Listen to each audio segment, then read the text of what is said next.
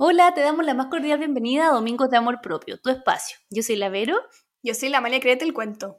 Y en el capítulo de hoy vamos a estar hablando sobre... Relación contigo. ¡Qué buen tema! Qué buen tema y qué importante, Vero. Como que, no sé, ahora que yo volví a la rutina de trabajar y no tener tiempo, entre comillas, qué difícil como darse el tiempo de tener la relación con uno mismo.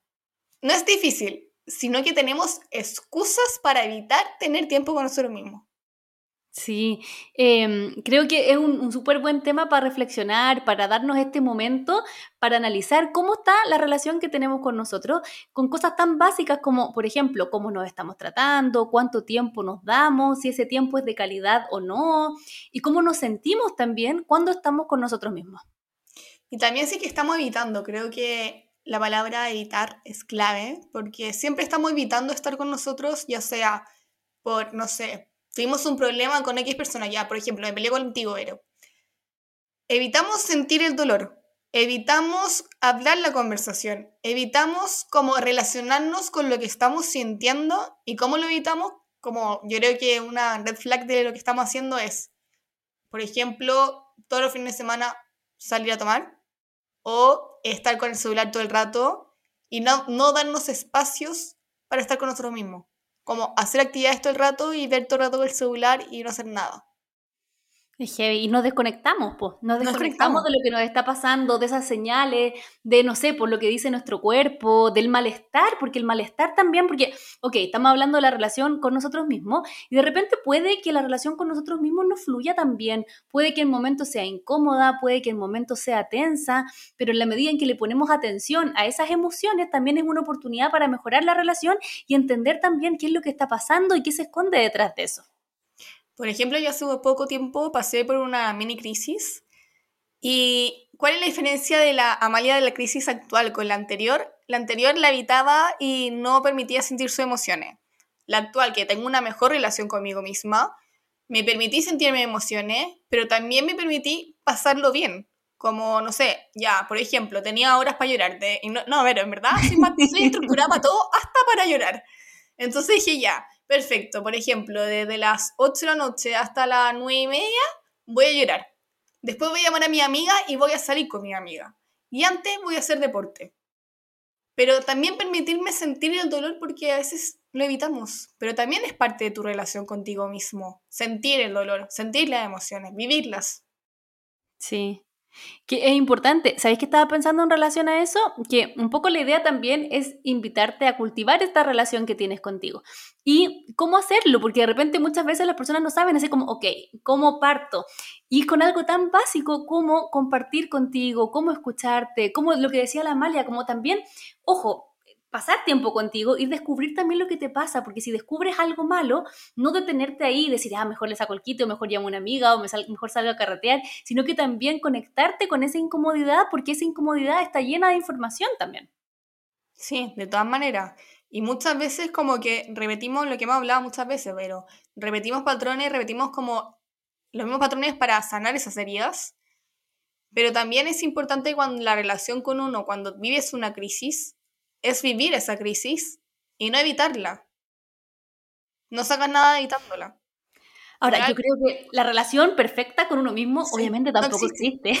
Se va construyendo como cualquier vínculo, así como de repente uno, no sé, con su mejor amiga, de más que en algún momento he tenido alguna discusión, algún problema, algo que dijo que te molestó, es lógico que contigo mismo también te va a pasar eso, pero lo importante no es el problema, sino que cómo lo superamos, cómo salimos adelante y cómo también puede ser una oportunidad para fortalecer el vínculo. Y Vero, por ejemplo, ahora que tú estás colapsada en este minuto tu vida, ¿cómo lo haces para tener la relación contigo misma y trabajar, a trabajarte contigo mismo. Ya, yo ahí igual primero daría contexto porque suena muy extraño decir, pero ahora tú que estás colapsada, así como te tienes la pelota, sino que voy a dar un contexto, estoy con, con, hartos cambios, me estoy cambiando de casa, estoy como con hartos procesos personales, estuve terminando un máster, que a todo este día miro el resultado, me saqué siete. ¡Felicitaciones! Demasiado matea. Sí, en, en este trabajo final, que era así como una tesis, por ejemplo. Bueno, Cuento corto, para mí este mes ha sido un mes intenso, intenso a morir y obviamente eso hace que tal vez mi relación conmigo misma y ojo, no solo conmigo misma, sino que también con mi entorno esté distinta. ¿Por qué? Porque estoy más tensa, porque a lo mejor tengo menos paciencia, porque puedo estar más así como irritable o lo que sea. Entonces creo que ahí la clave es que en mí encuentre alguien que me sostenga y no que alguien me esté diciendo, ah, estás haciendo esto mal, te falta esto, no sé qué, sino que encuentre como un trato compasivo, porque la medida en que yo me trate bien, también todo esto lo voy a poder enfrentar de mejor forma. Entonces ahí yo creo que la invitación es a que el vínculo contigo mismo te permita ser como un aliado y no un enemigo. Sí. Y pucha que cuesta, pero porque generalmente siempre nos andamos criticando o nos andamos diciendo, no sé, por ejemplo, de mi crisis, como, ¿por qué fallé? ¿Por qué volví a repetir lo mismo? Y al final es como, pucha, son las cosas que pasan en la vida, ¿por qué te vas a martirizar a ti mismo en vez de darte cariño y soporte, que es lo que necesitas en ese minuto? Y también es algo clave sentir tu emociones. Yo creo que es súper importante ver lo que estás diciendo, como, no sé, ya estoy colapsada, sí, estoy colapsada, sí. Amalia, no puedo más, estoy cansada como la Amalia, como amiga, como dale, pero tú podís, vamos, vamos con todo arriba, arriba. Pero al final es eso, como que el trato que también al final yo te digo como amiga, también te lo tienes que decir a ti mismo. Tal cual, porque a tú a una amiga no le dirías eso, si una amiga te dice, hoy estoy colapsada, no le dirías, pucha, que eres tonta, pero ¿por qué? No sé, sino que le diría, amiga, vamos, que se puede, no sé, le diría un trato mucho más amable, entonces el mismo trato, dártelo a ti.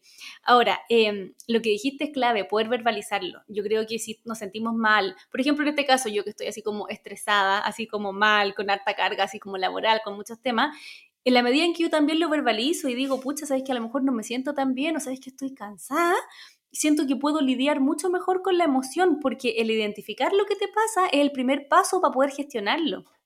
Así es. Y creo que es súper importante el primer paso que dijiste y gestionarlo.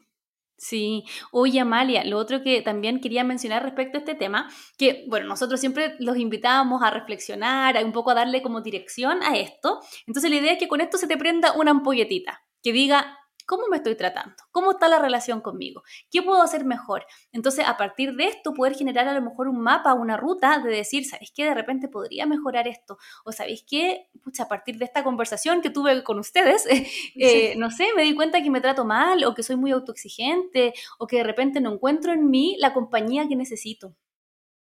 Así es. ¿Cierto? también algo súper importante creo que la otra vez hablaba con una amiga y le decía como constantemente estamos siendo nuestra mejor versión. O sea, la versión que tenía hace ayer es mejor la que tienes hoy día. Y al final eso, como decidir trabajar en ti y darte el tiempo para ti. Si sé que es muy difícil, sobre todo ver en este caso, por ejemplo, tú que estás colapsada y la gente que ha estado colapsada en este minuto, pero igual tenéis 10 minutos, aunque sea, diario, cuando estáis como así colapsada con, con todos los cambios, por lo menos tenéis 10 minutos para parar y simplemente respirar y conectarte con el momento presente.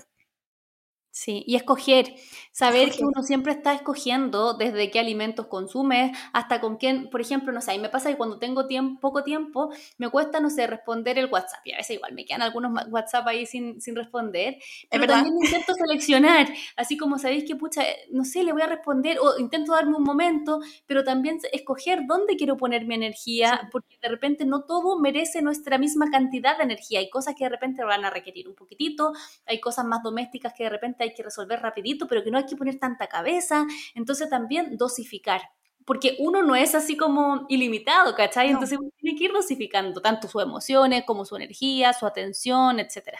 Y no juzgar, ¿no? Creo que es clave. Como que volvimos a lo mismo, lo mismo que muchas veces hemos dicho, que es juzgarnos. Como, no sé, ahora ya estoy colapsada, no respondo WhatsApp, ya, pero Amalia, ¿cómo no respondo los WhatsApp? Como, como tan mala amiga. Y como que te empezás a jugar y es como, oye, en verdad no es mala amiga, no sé si quiero contestarte o no, pero en este minuto necesito el tiempo para mí.